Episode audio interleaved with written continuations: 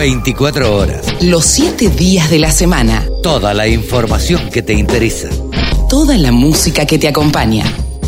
El periodista que más sabe de ovinos en la Argentina se llama Javier Lauría. Javi Lauría, mejor dicho, gran bailador de bachata. Eh, está en comunicación con nosotros y le damos los buenos días. ¿Cómo te va, Javi? Carlitos, qué placer saludarte y mira, te voy a ser sincero, sos uno de los pocos que, que usó las palabras más atinadas de todas. ¿Gran bailador de bachata? No sé si buen, bailador puede ser. bailador puede ser. Bueno, pero te gusta, te Este, gusta mucho. Sí, sí, sí, me gusta mucho. Ahí conocí a, a mi novia, conocí mucha gente, tengo muchas amistades de, del ambiente de la bachata. Pero me gusta que hayas dicho bailador y no bailarín, porque estamos en una época, viste, donde eh, lo de bailarín como que cambió un poco la terminología. Sí, claro, La- la- claro.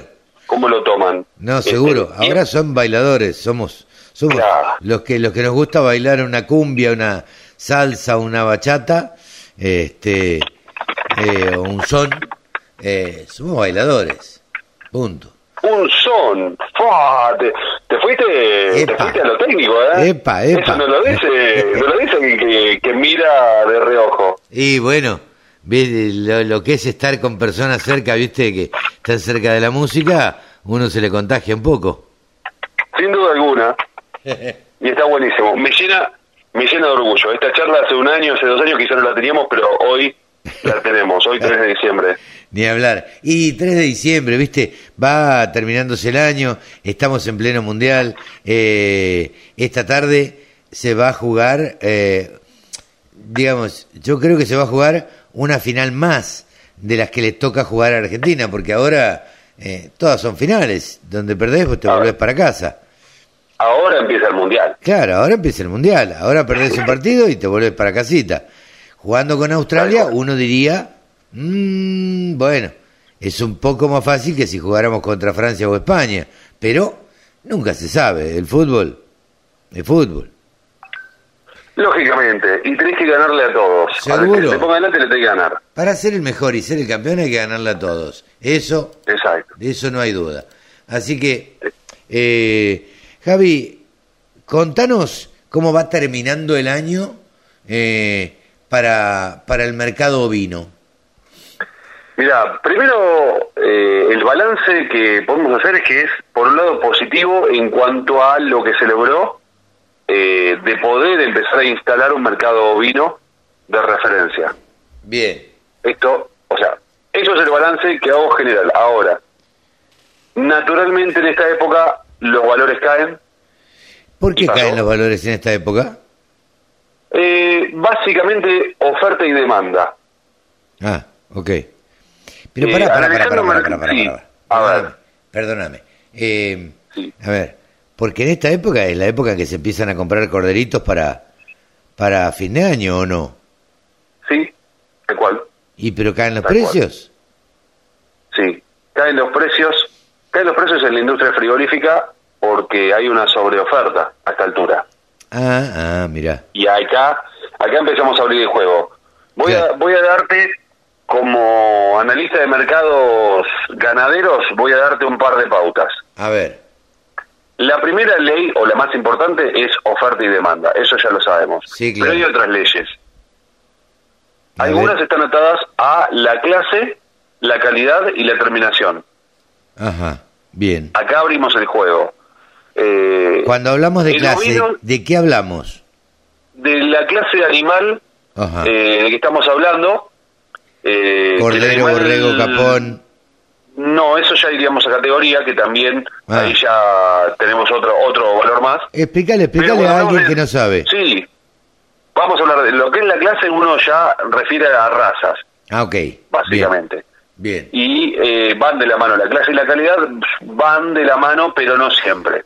En vacunos es más amplio, tenés más tiempo en que se despliega todo eso, porque la vida del vacuno hasta la faena es mucho más larga.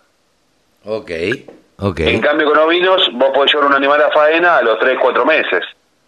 Claro. Hablando dentro de lo de lo lógico que es actualmente. Si tenemos que mirar un poco al pasado, a mí ya me daría como vergüenza hablar de eso. O sea, vergüenza, pudor, porque hablar de un, de un trabajo de un animal lechal eh, o, a- decirlo. me- o sea, ya pienso en la palabra y ya me duele, pero hablar de un nonato No, claro. ya es mucho más, o sea, es demasiado. Ya eh, a esta altura, o sea, somos más los que nos impresionamos que en el pasado cuando se, por ejemplo, se hacía el, y esto seguramente vos lo escuchaste mencionar, el- el- los tapados de Astracán, Sí, que se hacían básicamente con el vellón de un de animales caracul, de corderos caracul nonatos. claro.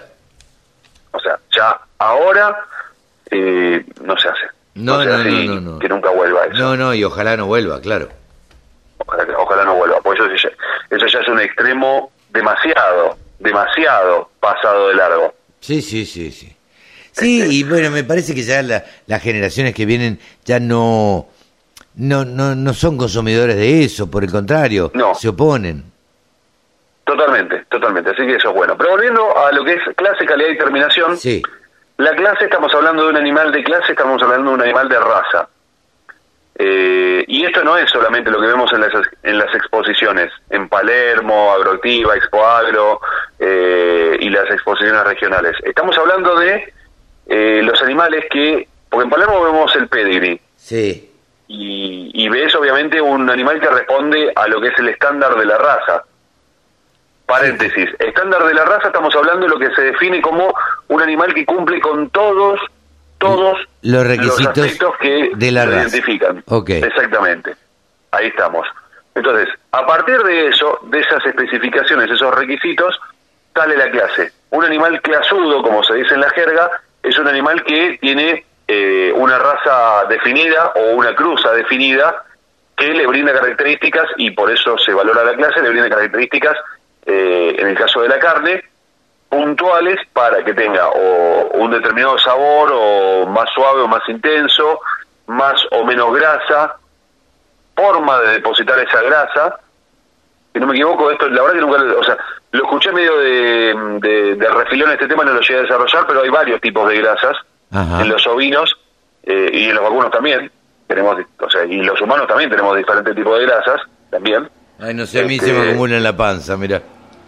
Claro, bueno, esa es la grasa de la panza, por ejemplo, es la que conocemos todos después de los 40. es así, pero bueno, en los animales tenés una grasa que es más gruesa, otra, o sea, que, que es superficial por encima de los músculos y otra que es intramuscular. La intramuscular es la que le da ese saborcito, esa textura, porque eh, al cocinarla se derrite, se derrite entre comillas, se, se mezcla mejor con las fibras de la carne y te da un sabor más rico en muchos casos Claro. y una y una suavidad como la carne wagyu la carne Sí, Kobe sí, sí. eh, que tiene un depósito muy importante de grasa intramuscular y le da una textura increíble y un sabor inigualable Sí, esa, esa grasa en- adentro del músculo cuando que ayuda a cocinar la, la, la carne, bueno, precisamente la carne se embebe de esa grasa y le da un sabor espectacular y una terneza que ni te cuento. Exactamente. Así que bueno, la clase en los animales, cuando se los compran en pie, eh, vos ves el animal, qué raza tiene, y ya ahí definís la clase de animal que es, y a partir de esa, de esa raza vos podés saber si va a ser más o menos eh, grasoso, el tipo de depósito de grasa y demás, y el crecimiento, porque hay animales que hay cierto momento que ya su crecimiento está limitado porque después empieza a generar más grasa que carne, entonces su engorde ya empieza a estar limitado, Claro. básicamente. Sí, sí, sí, Eh. hay que eh, limitar a ver hasta cuándo se engorda un animal. Un cual. animal demasiado Ahí engrasado, eh, Cuesta, o sea, y aparte, o sea, hacer un kilo de grasa te lleva más tiempo, sí, y, es más caro. Claro, es más caro. A partir de ahí, eh, lo que deposite, si es más grasa que carne, es más caro, sin duda alguna. Sí, Eso sí. por un lado. La calidad eh, está, de alguna forma, vinculada muy estrechamente a la clase.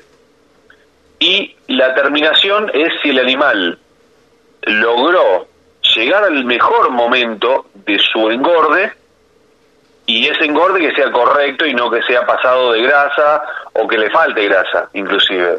Eh, en, ani- en animales muy magros ya eh, eso ya es un perjuicio, porque el sabor de la carne sin grasa es bastante insulso. Todo depende de el tipo de animal y, y el tipo de carne, o sea, del tipo de corte. Porque en casos donde el corte tiene poca grasa, pero vos estás buscando, por ejemplo, como pasa en el, en el vacuno, que quieres hacer milanesas, la milanesa, el sabor de una milanesa de pelleto es un sabor insulso. Si no lo acompañás con, con algo más, es insulso la milanesa de pelleto. En cambio, la milanesa de nalga o la milanesa de, de bola de lomo, eh, que tienen un poquito de grasa depositada y demás, ahí el sabor es mucho más sabroso. Lo mismo pasa con los animales, con los ovinos y los porcinos también. Sí, sin duda. Eh, una cosa que... yo discuto mucho, eh, a ver, a mí me gusta mucho el vacío. Y hay gente que dice el, el vacío es fibroso. Sí, pero no hay carne que sea más sabrosa que el vacío. Eh, bueno, ¿Qué buscas? ¿Tenés eh, dentadura postiza? Y come lomo. Ahora. Sí, come, sí. Claro, tenés una dentadura fuerte y come un, buen vacío que la verdad siempre, siempre es más sabroso que el lomo. Para mí, para mí.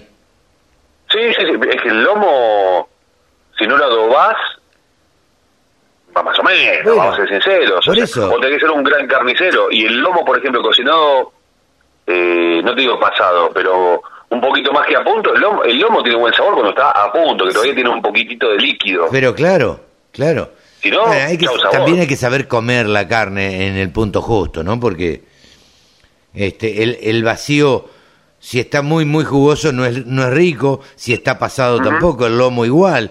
El lomo si está eh, pasado de punto, es una... La verdad, no se puede comer.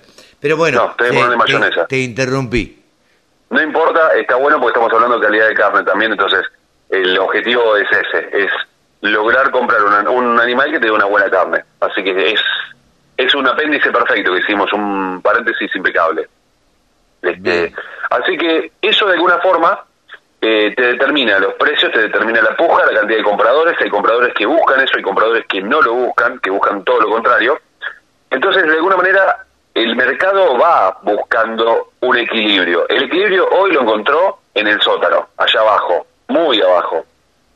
Eh, la pregunta es, ¿el productor qué hace? ¿El productor le conviene vender ahí en el mercado o le conviene vender en el mercado informal que le aplauden en la tranquera? Y si vos mandás y, y te terminan pagando seis mil pesos, menos el flete, menos la comisión, y en la tranquera te pagan siete mil, ocho mil, diez mil, y la verdad que lo entiendo. No lo quiero, o sea, me da vergüenza decirlo, pero hay que entenderlo. Sí, no, claro, o sea, que no es otro tema.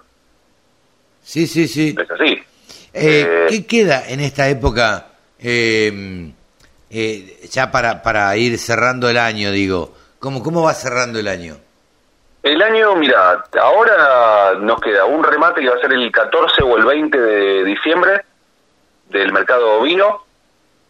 Eh, después tenemos, o sea, ya ahora empiezan los circuitos patagónicos, eh, alguna fiesta de cordero, ahora el 8 de diciembre hay una fiesta en, en Misiones, una fiesta del cordero misionero, y alguna fiesta del cordero quizás que se haga en alguna localidad puntual pero así de, de, alto impacto, por ahora no tenemos nada hasta el año que viene.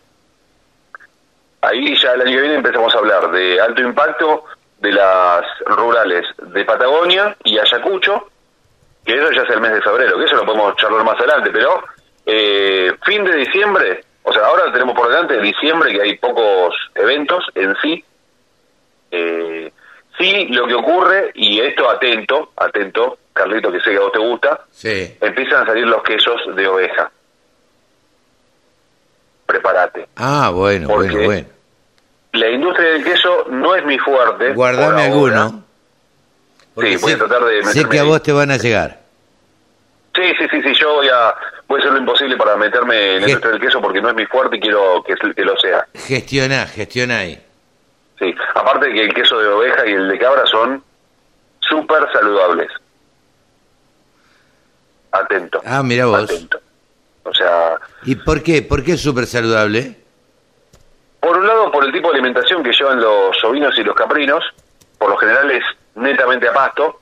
Ajá. Eh, en la vaca es relativo, porque aparte, imagínate, sacarle 28 litros, 30 litros de, de leche, o 40 en algunos casos, a una vaca galando, por día significa que tiene que tomar mucha agua y tiene que comer mucho y no siempre con la cantidad de pasto que hay. En estos momentos en el país, con la sequía que hay, hay que suplementar, sí o sí. Sí, claro. Eh, y, y una vaca Jersey que quizás te da 24 litros de leche, que obviamente el contenido graso es mucho mayor, eh, igual tiene que tener un suplemento porque no alcanza con el, o sea, para convertir la fibra en leche. O sea, lo que come y lo que toma no alcanza. Entonces, Sí, sí, sí. están limitados. En cambio, los ovinos, en el ovino, una vaca, una, perdón, una oveja en su mejor momento te da 3 litros de leche, las mejores, las mejores. Ah, mira. Eh, pero el promedio es un litro y medio por ahí. Y en la, mm, en la cabra te puede dar 5 litros, una cabra Sanen, por ejemplo, eh, una anglo te dará 3 litros en su mejor momento. Pero igual, eh, son mucho más saludables porque se alimentan a pasto, no necesitan tanto pasto para poder dar esa leche, tienen mayor contenido graso y tienen menos lactosa, la famosa, como se dice, sensibilidad a la lactosa, eh, no tiene tanta presencia de la fibra que creo que es la LK, no quiero mentirte si era LK6 u otra, que no está presente en la leche de oveja, no está presente en la leche de cabra, que sí está en la de vaca. Claro. Eh, de hecho, yo cuando tuve cáncer me recomendaban tratar de conseguir leche de, de cabra. Ajá. Te tiro ese dato. O sea, me recomendaban, por lo nutritiva y por lo saludable, me decían, eh, en este momento leche de cabra. Y si podés seguir tomando leche de cabra, mejor. Lo que pasa es que en Argentina la producción de leche de cabra es baja. Sí, es baja, es difícil de conseguir. y, Bueno, Exacto. Es muy difícil. Y en ese momento yo todavía no me había metido en el ámbito ovino, porque si no hubiera sido más fácil. Le- pero claro, hablabas con la gente de Piedras Blancas y... Exactamente, exactamente. que conseguían un ¿Vos poco. fuiste ya? ¿Cómo? ¿A Suipacha? ¿Fuiste a Suipacha, Sí, sí, Piedras Blancas? claro. Sí, sí. Es, es increíble. Es Es muy, muy lindo, me encanta. Eh, ahí metido en el proyecto el marido de una amiga mía, compañera del secundario, así que este, Ah. conozco conozco bien el tema.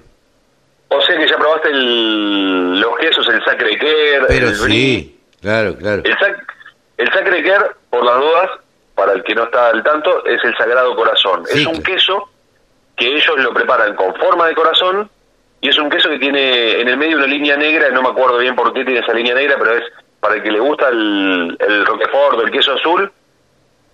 O sea, eso es oro en queso. Sí, no, no, ni hablar. Oro en queso, sí, tal cual.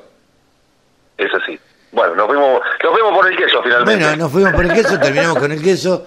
eh, pero bueno, eh, nada. eh, Tenemos mucho por delante digamos, todavía. queda mucho por delante. Eh, Sí. ¿Cómo, si bien no terminó el año, cómo vislumbrás el 2023 para los ovinos? Con un embudo eh, sobre los esfuerzos. Ajá. El título. La bajada es el embudo de el esfuerzo de generar la genética, de producir mejor, de aumentar el crecimiento, de mejorar todo lo que se hizo hasta el momento, está en lo que se despliega en la, o sea, del plantel de Pedigree hacia la majada general que no termina de llegar a la calle porque se frena ahí, porque la calle no está terminando de permitir que el consumidor consuma esa carne. ¿Dónde está la culpa? Y Ajá. entre el frigorífico y la carnicería, que Sí. se haga cargo alguno. Claro, sí, sí, sí. O sea, y acá pongo mi nombre y apellido, que alguno de los dos, alguna de las dos partes se haga cargo, porque si el frigorífico y o la carnicería no cambian el formato para lo que pretende el consumidor, le estamos vendiendo chicle a alguien que no tiene dientes. Sí, claro.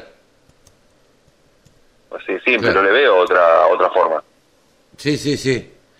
Eh, bueno, eh, ah, la verdad que es bastante clarito el, el panorama, nos ponemos a charlar, nosotros somos capaces de seguir hablando hasta pasado mañana, pero Ah. bueno, porque hablar nos gusta y además en algunos lados nos pagan por eso. o sea, que a mí me, dice- me dicen eso, dicen, yo no puedo creer que a vos te paguen por hablar. Claro, claro, y encima nos gusta hablar, porque distinto sería que no nos gustara hablar. Tal Pero bueno, cual. nos gusta hablar, Tal cual. charlamos, hablamos con cierto conocimiento de algunas cosas, las que no sé las pregunto, y cuando no sé algo digo no sé. Pero bueno, Totalmente. Y si no lo sabemos en los libros debe haber alguna respuesta. pero seguro en Google está todo. Uno prende la computadora, en Google está todo. Eh, Javi, ¿nos despedimos hasta el sábado que viene? Claro que sí, tengo muchas ganas de que charlemos nuevamente el sábado próximo. Bien, no charlamos nada más hoy que 20 minutos. Te mando un abrazo. Javi, Te mando un abrazo grande. hasta el próximo sábado. Chau, chau. Javier Hasta. Lauría, el periodista que más sabe de ovinos en la Argentina, ha pasado aquí en los micrófonos de la radio del campo. Escucha la radio del campo en tu celular. Bájate la aplicación. Es re fácil.